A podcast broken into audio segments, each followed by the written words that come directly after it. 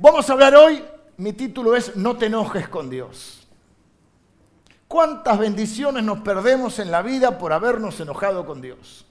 Lo mejor está por venir es la serie que estamos siguiendo, donde creemos, no como una expresión de deseo, como algo optimista, bueno, todo va a mejorar. No sé si todo va a mejorar, de acuerdo a las decisiones que tomes y a los caminos que tomes. Pero lo cierto es que muchas veces eso bueno que está por venir a nuestra vida, las bendiciones que Dios tiene preparadas, no las recibimos porque en determinado momento, al no percibir el obrar de Dios, al no entender lo que Dios está queriendo hacer en nuestra vida, al no comprender las situaciones que nos están ocurriendo, nos enojamos con Dios y nos vamos. Y creemos que de esa manera lo, lo castigamos a Dios, ¿viste? Entonces no voy más a la iglesia, ¿por qué no? Porque yo estaba orando por esto y no se me dio y bueno, entonces estoy enojado con Dios, para que Dios sufra. Y Dios le dijo a un hombre llamado Pablo, mira, dura cosa te dar patadas contra un clavo.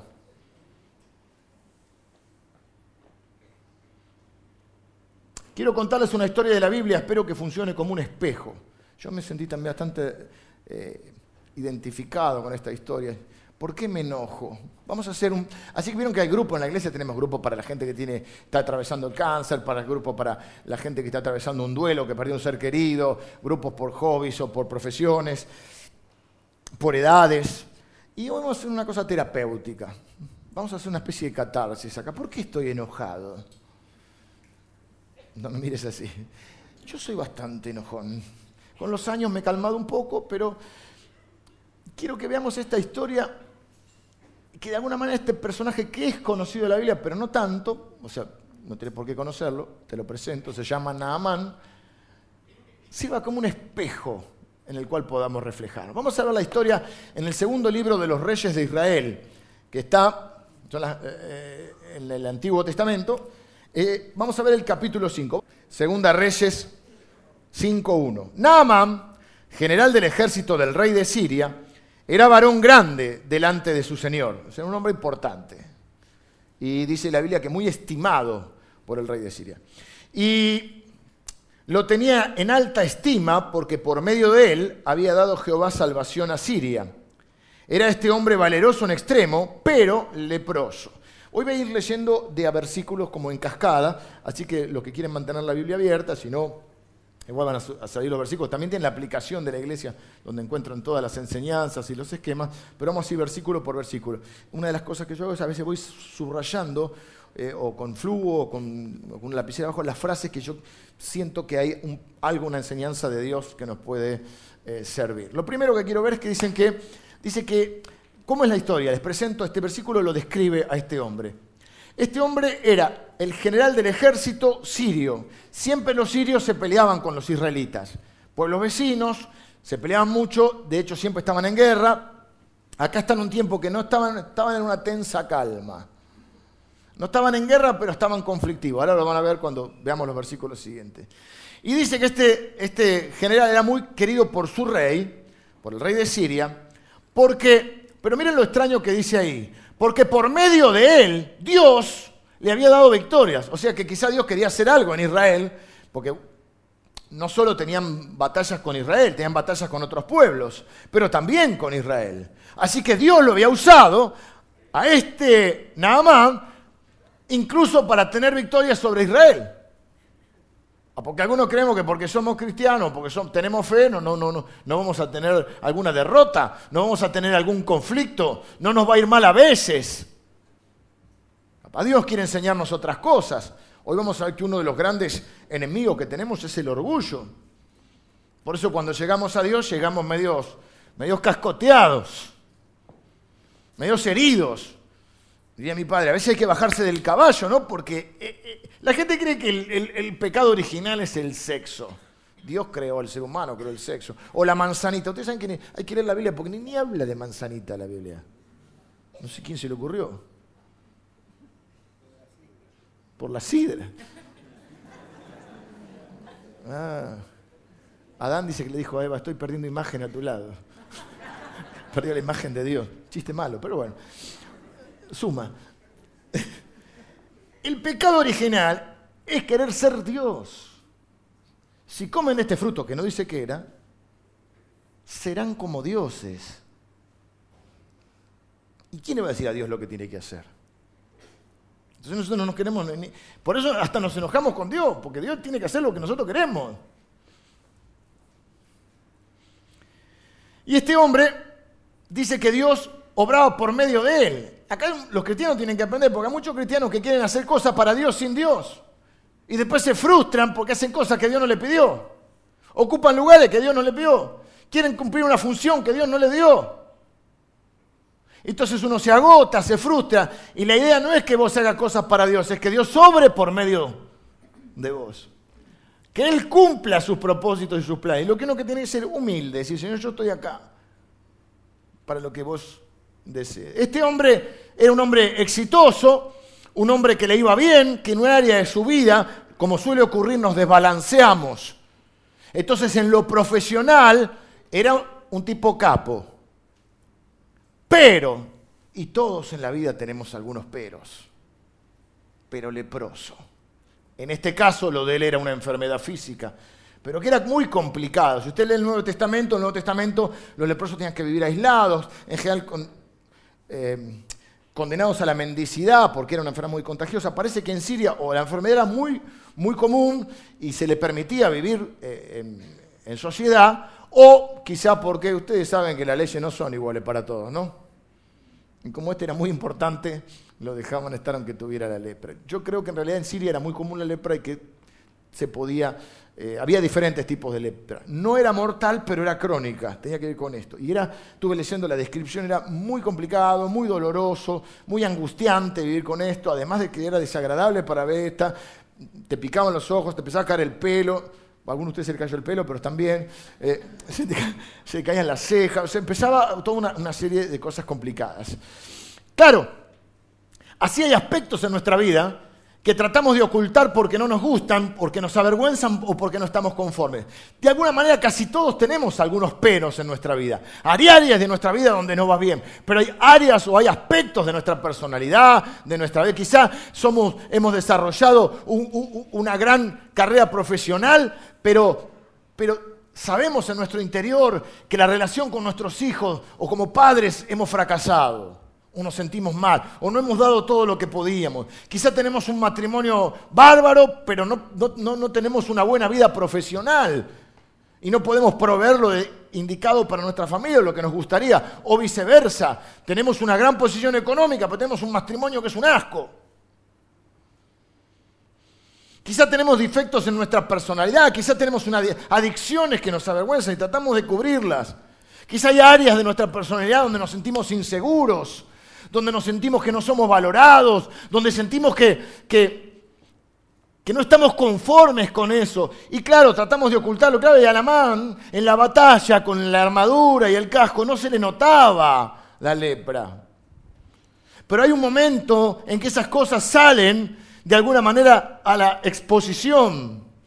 Esas áreas de nuestra vida en las que no tenemos éxito y donde nos sentimos desdichados o al menos insatisfechos. Quiero ver tres estados en los cuales podemos encontrarnos. El primero es la exposición. Dice versículo 2, y de Siria habían salido bandas armadas eh, y habían llevado cautiva de la tierra de Israel a una muchacha israelita la cual servía a la mujer de Naamán. Esta dijo a su señora, si rogase mi señor al profeta que está en Samaria, él lo sanaría de su lepra. No había guerra, pero había, estaban picante la cosa. Entonces, ¿qué había? Había incursiones incursiones donde se llevaban los cultivos o quemaban los cultivos, una especie de guerra fría, y también secuestraban a algunas personas. Se llevan a una chica capturada de Israel para que sea una especie de esclava de la esposa de Naamán. Se había llevado un montón de prisioneros. Esta es la chica. Y estaba pensando que esta chica, acá tenemos un hombre necesitado, pero tenemos una chica de fe. Esta chica es una misionera involuntaria. A veces Dios te usa a pesar de, que sientas que las condiciones en las que estás no son las adecuadas. Lo primero que pensé es en mis hermanos venezolanos, que hay un montón con nosotros. Misioneros involuntarios. Y quizás tuvieron que salir de su país por Maduro, por esto, por lo otro. Y quizás no están en el lugar que quisieran estar. Pero eso no significa que Dios no los pueda usar. Es más, Probablemente Dios esté detrás de todo esto. Esta chica muestra su carácter y su fidelidad, porque ella podría haber dicho, este me secuestró. Ah, que se muera leproso, que sufra como un perro.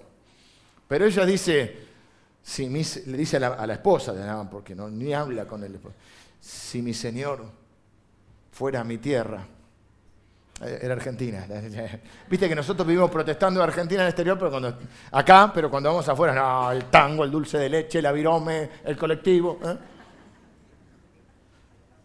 Estaba pensando, a mí me gusta, dentro de las posibilidades, a veces viajar, conocer otras culturas, cómo, cómo se manejan, cómo piensan. Me gusta ver las diferentes comidas de la gente y, cómo toda su, forma de... Esa curiosidad me ayuda a adaptarme rápidamente para predicar en diferentes contextos. Entonces, una, una pregunta es, ¿dónde te gustaría vivir? Tírenme alguna, alguna edad, tírenme un centro, así lo cabeceo. Grecia, ¿quién quiere vivir en Grecia? Vos podrías vivir en Israel, con, estás, pareces un rabino. Pues. Mi amigo el Chelo. Grecia, Santorini. Santorini, lindo. Miconos. ¿Qué más? Villa Langostura. Viste que uno dice, yo cuando me jubile salgo de esta locura de Buenos Aires. Mendoza, tuve en Mendoza predicando la semana pasada, muy lindo también. Marco, mi amigo Marco decía, no, no, Morón es el mejor lugar del mundo para vivir. Hasta que viajó. Y hace un tiempo que no lo escucho. Ahora va a decir que sí porque está acá. Hace un tiempo que no lo escucho. ¿Dónde más te gustaría vivir? Hoy me dijo uno Bora Bora, que ese está en la carne total, el espíritu. La playa. A mí cuando me retiro, si es que hay retiro en esto, me gusta ir, irme a un lugar donde soy muy feliz, aquí en la costa. Viejito ahí, con las teje, mi mujer tejiendo, yo mirando el mar. ¿Dónde les gustaría vivir? En Córdoba, ¿eh? ¿Quién dijo Córdoba? Córdoba San Luis, Mar del Plata. Vos eras de un pueblo, ¿no? De ella, me acordé de la hermana. La hermana es de un pueblo que se llama Gallareta. A mí me encanta ese pueblo. Me acuerdo de mi papá, que no sé por qué decía, salió Pato Gallareta. La hermana de Gallareta, sí, sí, me acordaba. Bueno, Gallareta es un lugar tranquilo para vivir. ¿No? Muy tranquilo, ya demasiado tranquilo. Ya, claro. Domingo a las 6 de la tarde tiene una depresión. Pero bueno, no. Por eso la hermana se viene a vivir con nosotros.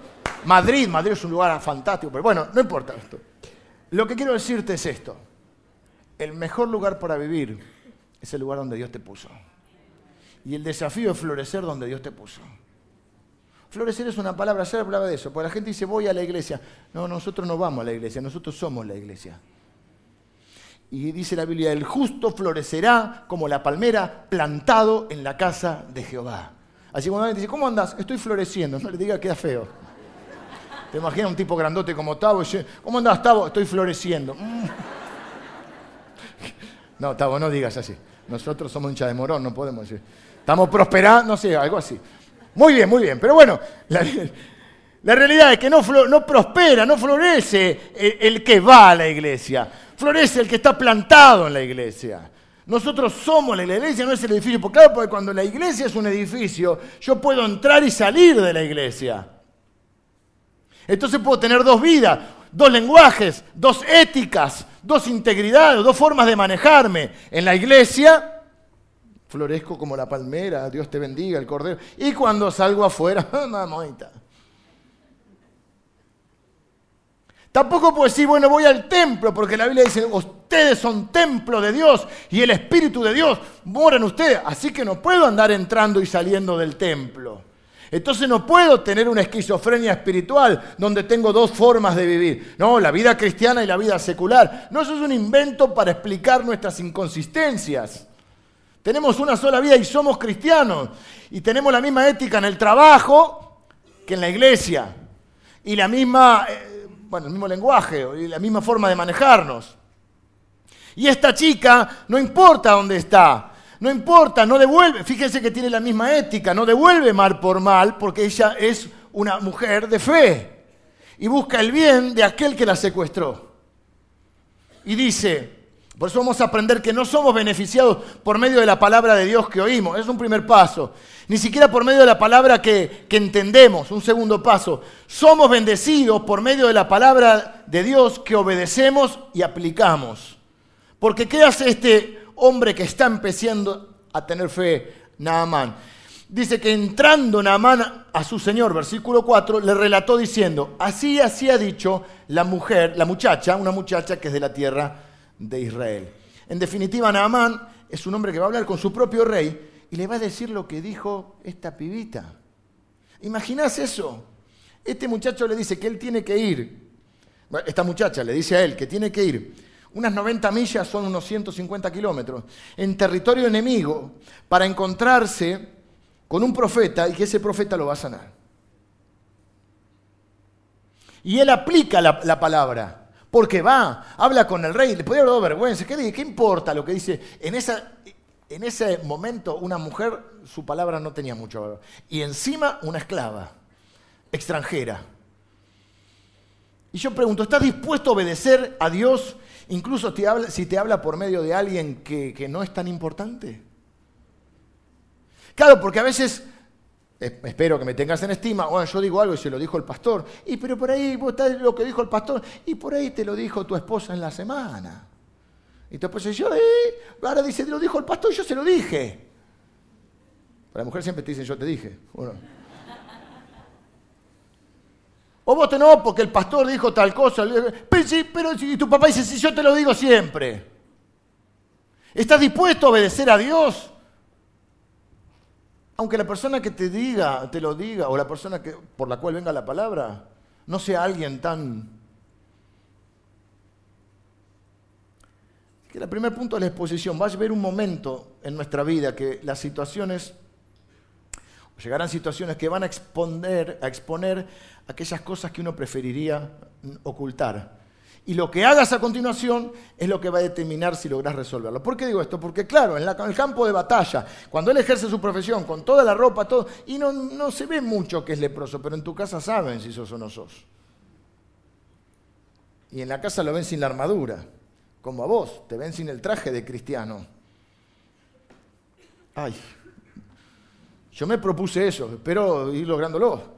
Tengo dos hijos, yo no quiero ser alguien en la iglesia y alguien en mi casa, diferente. Inconsistencias tenemos todo. Contradicciones tenemos todo. Pero yo no quiero ser una cosa acá y otra cosa, una cosa arriba del púlpito y otra cosa en mi casa. Y que mis hijos digan, ah, mi papá sí. El que... Está bien, no hago chistes todo el día en mi casa, ¿sí? Pero que por lo menos vean una, coherencia entre lo que digo, pienso y hago. Y vean que cuando me equivoco me arrepiento. Y soy capaz de pedirle perdón a ellos también. Porque si no, si no les enseño a arrepentirse, no les muestro cómo arrepentirse y cómo pedir perdón, ¿cómo, ¿cómo van a aprender ellos? La gente dice, yo no me arrepiento de nada. No, aprendiste nada entonces. Y a veces necesitamos el ojo de alguien de afuera. Porque a veces en nuestra casa nos banca cosas que no son normales. Y creemos que es normal andar leproso por la vida. Y viene uno de afuera y dice, está leproso, como el famoso chiste, eh, chiste no, la fábula, el rey está desnudo. Entonces tiene que venir alguien de afuera, porque por ahí crees que son cosas normales, la que, cómo te manejás, cómo tratás a tus hijos, o, cómo manejás eh, tus cosas, o, las reacciones, o alguien te tiene que bancar los caprichitos, las manipulaciones, o las terquedades. Y en tu casa es normal, pero eso es totalmente disfuncional. Y tiene que venir alguien de afuera a hacértelo ver. Y todos tenemos un lado ciego. Esta semana le rompieron el espejito a mi mujer del auto. Y eso que lo usa, ¿eh? Y es un auto que usamos los dos a veces. Y, es re incómodo no tener el espejito acá. Aunque lo tengas siempre de un lado ciego. No te enojes cuando alguien que te ama, te quiere, te hace ver, algo. No te pongas a la defensiva. No te estás dando cuenta que si no lo ven todo, o te crees que todos los de Siria no sabían que era el leproso, pero nadie se animaba a decirle nada. Tiene que venir esta pibita a decirle, tenés un problema. Y le dijo el rey de Siria, anda, ve, y yo enviaré... Recién estoy empezando y me falta un montón. Anda, ve, y yo enviaré cartas al rey de Israel. Salió pues él llevando diez talentos de plata y seis mil piezas de oro y diez mudas de vestidos. Tomó también cartas para el rey de Israel que decían, cuando lleguen a ti estas cartas, sabe que por ellas envío a ti a mi siervo Naamán para que lo sanes de su lepra. Más o menos calculan los comentaristas que llevaba un millón doscientos mil dólares entre todo lo que llevamos. A plata de hoy sin contar la inflación y los cero que le sacamos a la moneda. Pero, ¿jugaron de chicos al teléfono descompuesto? Viste que empezás, tengo un auto y terminás, tengo un tumor. Viste, una cosa de loco. ¿Qué pasó? El teléfono descompuesto. Fíjense, ¿qué dijo la chica? En mi tierra, además del dulce de leche y el tango, tenemos un profeta que, lo va a sanar. ¿Qué dice el rey? Anda al rey, que el rey te va a sanar. Falló la cadena de comunicación. El problema es que cuando llegamos a Cristo y a la palabra de Dios tenemos que cambiar nuestra forma de pensar, porque ¿qué pensó el rey? ¿A quién acudimos? Al más alto que conocemos. Porque yo tengo un amigo, ¿qué? Entonces, cuando tenemos alguna situación, tratamos de hablar, no quiero hablar con la secretaria, quiero hablar con el dueño. Acá viene gente y dice, quiero hablar con el pastor, porque necesito un consejo. Yo puedo ser un buen predicador, o más o menos, regular. No soy buen consejero, hay gente acá que es mejor consejero. No, no, no quiero que me atienda otro, quiero que me atienda el pastor. Porque esa es la, manera en que nos manejamos en este mundo. Buscamos llegar a lo más alto posible. Yo creo que, el, que el profeta, yo, yo puedo influir sobre el rey. Entonces, ningún profeta, que te atienda el rey. Y el rey dice, pero yo qué quieren que haga? Soy reino médico, no soy Dios. Ahora lo van a ver.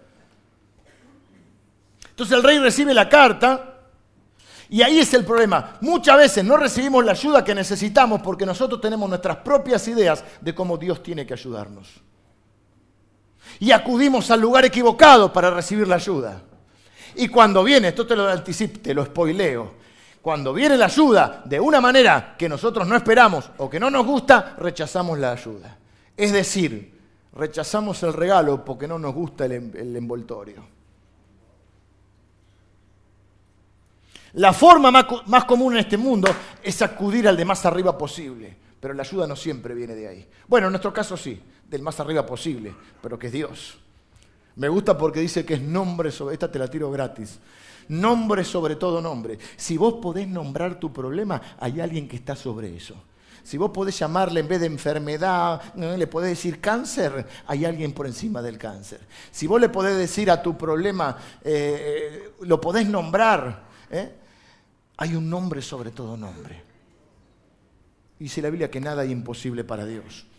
El rey recibe la carta, que llega con todas las riquezas acumuladas, porque, claro, ¿cómo se maneja Naamán? Como se maneja la gente en este mundo. Cree que es necesario tener poder y dinero para resolver sus problemas. Y cada uno tiene idea de cuánto le va a costar el cambio. Y hay cambios que no queremos hacer porque creemos que nos va a costar algo que no te va a costar. Se vino con un palo verde. Pero Eliseo no lo va a impresionar con eso. Luego el rey de Israel leyó las cartas, rasgó sus vestidos y dijo, ¿soy yo Dios que mate y de vida? Para que éste envíe a mí a que sane a un hombre de su lepra. Considerad ahora y ved cómo busca ocasión contra mí. Así es como se siente el rey de Israel. Quiere que lo sane, pero ¿qué soy yo? No soy médico. No soy el rabí Shankar. No soy eh, el gurú. Soy un hombre. ¿Alguna vez sentiste que tenés que enfrentar algún desafío que está por encima de tu capacidad? Querés ser un buen padre y capaz ni siquiera tuviste padre.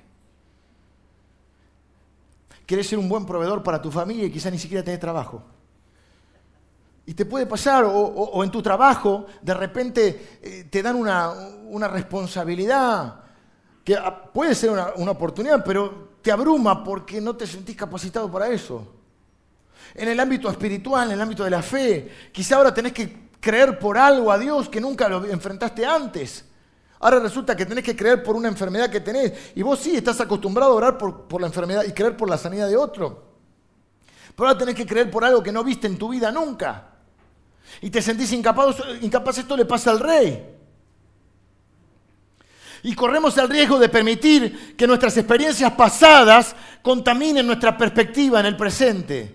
Es decir, te lo traduzco, el que se quema con leche ve una vaca y llora. Entonces el rey tiene una historia pasada de derrotas contra esta gente. Y él dice, este no viene para sanarme, este viene, está buscando una excusa para declararme la guerra. Estábamos hablando hoy de la, excusa en la Primera Guerra Mundial, la muerte del, príncipe de, Sarajevo, ¿no? Pero esa era la excusa, estudiamos la escuela que esa era la excusa política, pero había una razón verdadera o diferente debajo subyacente. El rey, como está acostumbrado al tongo y a la política y a la rosca, dice, esto es una estrategia política para declararme la guerra. Cuando yo no lo pueda sanar, va a decir, ah, no lo quisiste sanar, eh, pum, pum, se, se arma la guerra. Porque él está reaccionando de acuerdo a su experiencia pasada. Por eso el primer punto es la exposición, la segunda son las experiencias. Nuestras experiencias muchas veces no tenemos que dejar que contaminen nuestra expectativa, que es el tercer punto. Porque fíjate que lo que el rey dice se rasga las vestiduras, eso es una forma de luto, sus fracasos lo hacen ver como un ataque y no como una oportunidad. Se olvida de que él no puede, pero que él pertenece a un pueblo y sirve a un rey que, puede, que todo lo puede. Y este es un problema para muchos de nosotros porque si no somos sanos en Cristo, andamos eh, em, condicionados por nuestras experiencias anteriores. Por eso hay gente que se ofende de todo, porque está herida. Hay gente que cualquier cosa que uno dice, no, no, lo dijo por mí. El pastor lo dijo por mí. Vos te imaginás 1900 personas por domingo y yo voy a preparar un mensaje para vos, con todo cariño, pero no. Y si tuviera algo puntual, que eso no significa que Dios no te hable. Vos decís, a mí me habló con esto, a mí me habló con otro. Eso es Dios. Esa es la, maravillosa la, la, maravilla de la palabra de Dios. Por eso la Biblia dice que la palabra de Dios es viva, es eficaz. Y, dice que penetra como una, una, espada de doble filo y te parte el alma. Que lo que quiere hacer Dios hoy no es sanarte de la lepra, sanarte de la superficie. Quiere sanarte el alma. Y crear fe en tu corazón. Eh, expectativa porque el mismo evento que el rey vio como una, una amenaza Eliseo lo vio como una oportunidad. Mira lo que dice Eliseo. Cuando Eliseo, Eliseo es el profeta, el varón de Dios, oyó que el rey de Israel había rasgado sus vestidos, envió a decir al rey, ¿por qué has rasgado tus vestidos? Venga ahora a mí y sabrá que hay profeta en Israel. Mándamelo, dijo Eliseo, que te lo atiendo en diez minutos. Eliseo es canchero. Eliseo es, es raro. Los profetas son gente rara. Y estos son raros. Eliseo un día le gritaron, eh, se burlaron, pelado, pelado. Lo miró así, los devoró. ¿Qué fue lo que lo mató? Un oso. Y no te rías de los pelados, ¿eh? Son gente brava. Eliseo era. ¿Viste? Ahora vas a ver qué raro que es este, este hombre. A mí igual me gusta. Eliseo dijo, donde vos ves oposición, yo veo una oportunidad. Y lo mismo que provocó que el rey rasgara sus vestidos y cayera de miedo, provocó que Eliseo se levantara en fe. Porque él tiene otras experiencias con Dios, porque él tiene otra vivencia, porque él, él no es el primer. Mira, ustedes saben que Eliseo es uno de los profetas que más milagros hizo. Eliseo es el que, el que hizo que eh, el aceite de la viuda no escaseara. Eliseo es el que, el que le habló un vientre de una mujer estéril para que tuviera un hijo. Y cuando ese hijo después nació y después creció y después murió, eh, se enfermó y murió, resucitara. Eliseo es el discípulo de Elías. Fíjense cómo Dios obra para cada uno y no tenés que imitar a otro. Sí aprender, pero no imitar, porque Dios tiene un ministerio para cada uno. Y Eliseo prácticamente no hizo milagros. No hizo ningún milagro. Pero dice la Biblia que no es profeta como él. Me equivoqué, ese era Juan el Bautista. Juan el Bautista no hizo ningún milagro, pero dice la Biblia que no se levantó un profeta como él. Lo que quiere decir Elías es que Elías no hizo tantos milagros como Eliseo. Sin embargo, es una de las personas en la Biblia que no murió. Hay dos personas en la Biblia que no murieron. Uno se llama Enoch y otro Elías. Enoch se fue caminando con Dios, estaba charlando con Dios, Dios dijo, vamos a seguir en el cielo, y se fue. Estaba buena la charla. ¿Y Elías se fue en qué? Ah, trampa, carro de fuego no, torbellino, lean la Biblia bien, hay que leerla. ¿Cómo se encuentra esto? Por ahí hay que leerla. El carro de fuego lo separó de la gente, se fue en un torbellino. Pero fíjense que, aunque es el, el seguidor, es totalmente diferente el ministerio de uno con el otro. Porque Dios tiene una cosa para cada uno. Y no hay que andar copiando, hay que aprender. de otros, pero no copiar. Eliseo tiene una experiencia que le permite construir una expectativa.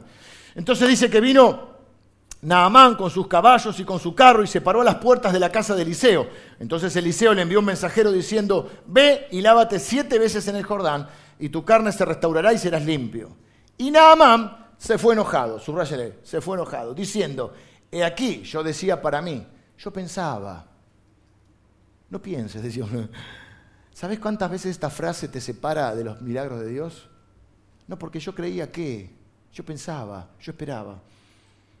Yo decía para mí, saldrá luego y estando en pie, invocará el nombre de Jehová su Dios y alzará su mano y tocará el lugar y sanará la lepra. Este era más evangélico que nosotros. La unción, la unción, que falta que quiera que le revuelva el saco. No sé si me explico va a salir ahora, el, por esto es raro. ¿Qué hace Eliseo? Le dice, anda y tirate al Reconquista. Más o menos el Jordán no era el Reconquista, porque el Reconquista te cae y sí, milagro que salgas vivo. Pero, aunque en 100 días lo limpiamos, no se preocupen. Pero era un río barroso, mugriento. Eliseo no sale ni a recibirlo. Nosotros viene, viene, viene, nada más, vamos a regalarle una Biblia, che, que diga unas palabras. Decirle que se lave siete veces en el Jordán. Y agarró una motoneta a Namán, dijo, dos veces dice, se fue enojado. No te vayas enojado, porque Dios no obra como vos querés. Porque por ahí te estás resistiendo al obrar de Dios porque no te gusta, y, y te perdés el regalo porque no te gusta el envoltorio. No, no, porque Dios tiene que obrar así, si esto, va a salir el hombre de Dios, tiene más religión que nosotros. Este, va a salir el hombre de Dios, se va a parar, va a levantar su mano, me va a tocar el lugar de la herida y yo voy a ser sano. Y Dios dice, andá y tirate el Jordán siete veces. Cuando nuestro corazón está lleno de orgullo, empezamos a escribir nuestras propias recetas sobre las formas en que Dios debería ayudarnos. Entonces oramos, esa gente que ora quiere torcerle el brazo a Dios, que eso es una herejía, porque nosotros no oramos para cambiarle la voluntad de Dios, nosotros oramos para hacer la voluntad de Dios. Entonces, no, si orás mucho y decís, Dios, tenés que hacer así, así, ahora, reclámele a Dios, dicen algunos. Esto es una, una frase poco feliz, yo entiendo lo que quieren decir, pero no le reclames a Dios, porque solo reclaman los acreedores y nosotros somos deudores de Dios, no acreedores. Y dice Rick Warren, si Dios no hiciera nada más por mí en la vida, igual sería deudor. Con lo que ya con la salvación estoy más que hecho. Pero ¿qué tal si Dios actúa bajo sus términos y no bajo los míos? ¿Qué tal si no hace todo de acuerdo a mi creencia, a mi pensamiento, a mi conveniencia o a mi comodidad? No, así es como Dios quiero que me bendiga, quiero que me sane de esta manera, quiero que lo haga, eh, y no, quiero que lo haga milagrosamente. Y no, por ahí tenés que pasar por la sala de operación. Y por ahí tiene que pasar por un trato de Dios. Porque dijimos el domingo pasado que predicó mi hermana, ¿vieron que viene que predica? Y dijo, ay Dios, eh, Dios a veces había con, procesos y a veces con eventos. Al revés, a veces con eventos, pero generalmente es un Dios de procesos. Pero nosotros queremos que Jesucristo llame ya. Pero no te comas el pescado podrido ese. Porque no es que te tomas el vaso de agua y se te solucionan los problemas. ¿eh? Y si pasás por abajo de la bandera, y será de un club, pero nada más. Dios no es, un Dios milagrero. Dios es un Dios de proceso. Lo que pasa es que los procesos no me ¿Y por qué yo sé esto? Y porque Él dice, yo decía para mí, ¿cuántas veces esa frase se interpone entre mi paz y yo, entre mi paz y Dios, entre mi alegría y yo? ¿Cuánto tiempo te vas a quedar detenido en la frase, yo pensaba que Dios iba a hacer esto? Y si lo quiere hacer de otra manera, ¿y por qué? Y porque Dios estaba enfocado no en sanar su piel, o sí, pero no estaba tan enfocado en sanar su piel como estaba enfocado en sanar su alma. Y este hombre tenía la alma, aunque tenía un montón de cosas buenas, estaba lleno de orgullo y casi como está acostumbrado a mandar, lo quiere mandar a Dios. Y le dice, tenés que tirarte el agua, no una vez, siete veces. Se ve que no conocía ese versículo que dice, Dios dice, mis caminos son más altos que los tuyos. Así como el cielo es más alto que la tierra, así son más altos mis caminos. Y dice, Habana, no el, no el alfajor, Habana sin H y con B larga, Habana y Farfar, ríos de Damasco, no son mejores que todas las aguas de Israel. Si me lavar en ellos, no se dé también limpio. Y se volvió y se fue enojado. Con lepra y todo. Y quizás muchos de ustedes se pueden ir, por ese mensaje hoy es para esta gente, para, para todos aquellos que por ahí se están enojados con Dios y se van a ir enojados y piensan que lo están castigando a Dios y se castigan a ustedes mismos por no comprender el obrar de Dios. Y a veces estás luchando contra algo como el rey de Israel o como Naaman, porque crees que es del diablo, de los enemigos o de las personas, y resulta que no es el rey de Siria ni Naamán, no, es Dios que quiere hacer un milagro. Porque después Naamán, te cuento el final, termina bien, cuando se sana, queda limpito como un bebé, vuelve a Siria como un misionero, porque dice, yo me doy cuenta que el único Dios verdadero es el Dios de Israel. Pero el rey de Israel lo veía como una amenaza y se pone a luchar contra eso. Cuando no entendemos el obrar de Dios, nos resistimos y luchamos contra el obrar de Dios. Y quizá la enfermedad o la necesidad o la circunstancia o el problema que estás viviendo no es algo para destruirte, es para que te acerques a Dios, porque si no nunca te hubieras acercado. Porque si quizá nunca tenías lepra, nunca hubieras conocido al verdadero Dios.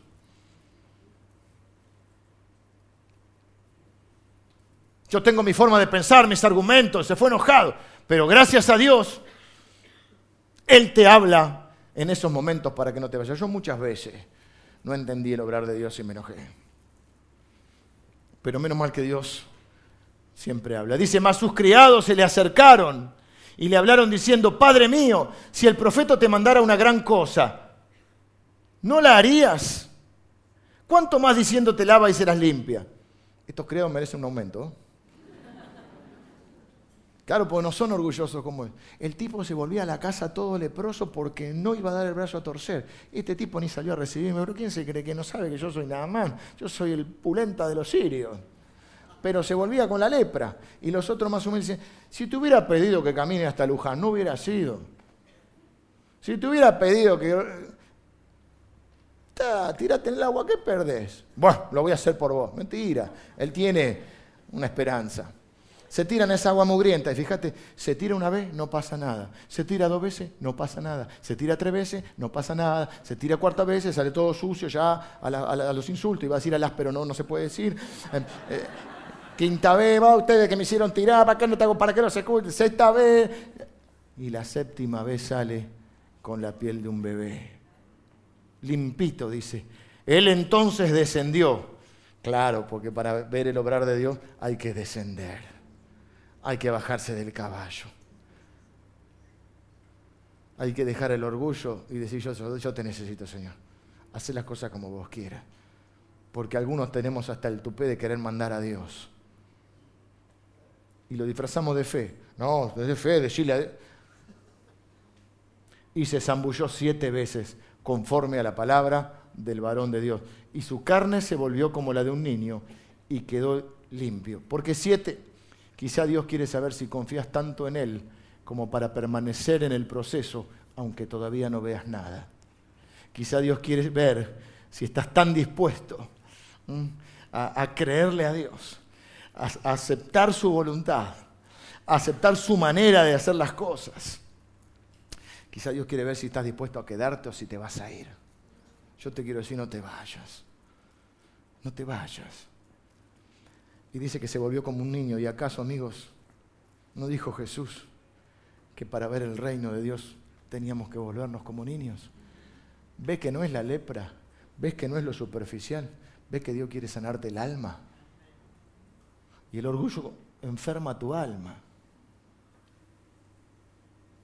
Y la falta de fe te hace vivir una vida miserable internamente. Qué triste vivir sin fe. Quedó limpio. Pero la limpieza es un proceso, no es un evento. Vengan los músicos. Ha habido tantas veces en mi vida que tuve ganas de irme porque no entendí el obrar de Dios. Y no te hablo de chiquito. Estoy a punto de cumplir 49 años. Mi espalda me lo recuerda permanentemente. Mi cintura me lo recuerda. ¿Sabe las veces? Que estuve enojado porque no entendía el obrar de Dios. Pero Dios siempre habla. Y dice, no te vayas, te vayas enojado. Permanece. Dijo mi hermana el otro día, citó Hebreo, donde dice, nosotros no somos de los que retroceden para perdición, nosotros somos de los que tienen fe para preservación del alma. Y por ahí está medio leproso, pero puede decir, pero mi alma está intacta. No me voy a dejar contaminar ni por las experiencias pasadas, ni por la vergüenza de la exposición. No me voy a dejar condicionar por el miedo y mucho menos por el orgullo, sino que humildemente voy a permanecer. No te vayas, no te vayas de su presencia, no te vayas de la fe, no te vayas de la iglesia, porque no castigás a Dios, te castigás a vos mismo. No te enojes porque Dios no obra como vos querés. ¿Estás dispuesto a permanecer? No te pierdas el regalo de Dios porque no te gusta el envase. Me gustaría tener una oración. Ya me fui de hora, así que tengo que orar. Señor, quiero orar por cada uno de mis hermanos, en especial por aquellos que quizá o están enojados, a punto de irse, o quizá están desilusionados, aquellos que luchan con el, también con el orgullo, quizá algunos que están pasando por alguna circunstancia y la están viendo como, como un ataque o como un problema, como, como una oposición, y en realidad es una oportunidad. Algunos de nosotros nunca te hubiéramos conocido si un día no nos hubiéramos dado cuenta que estábamos leprosos. Que por ahí había muchas cosas en nuestra vida que estaban bien. Pero, había un pero. Y ese pero se transformó en tan importante que nos sentimos frustrados, desanimados, angustiados. Pero resulta que detrás de todo estabas tú, Señor.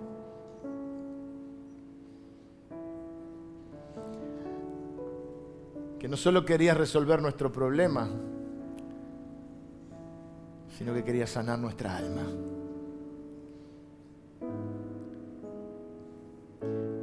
Porque tenías planes para nosotros, como lo tuviste para Namán, que volvió a su tierra diciendo, he conocido al verdadero Dios.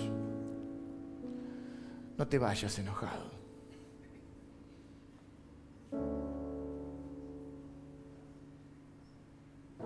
Te enojes con Dios porque no entendés lo que estás viviendo. ¿Acaso la fe es eso? Es convicción de lo que no se ve, es confiar. Si yo entiendo todo, ¿para qué necesito la fe? Necesito la fe cuando no entiendo seguir creciendo. ¿Y fe en qué? ¿Confiar en qué?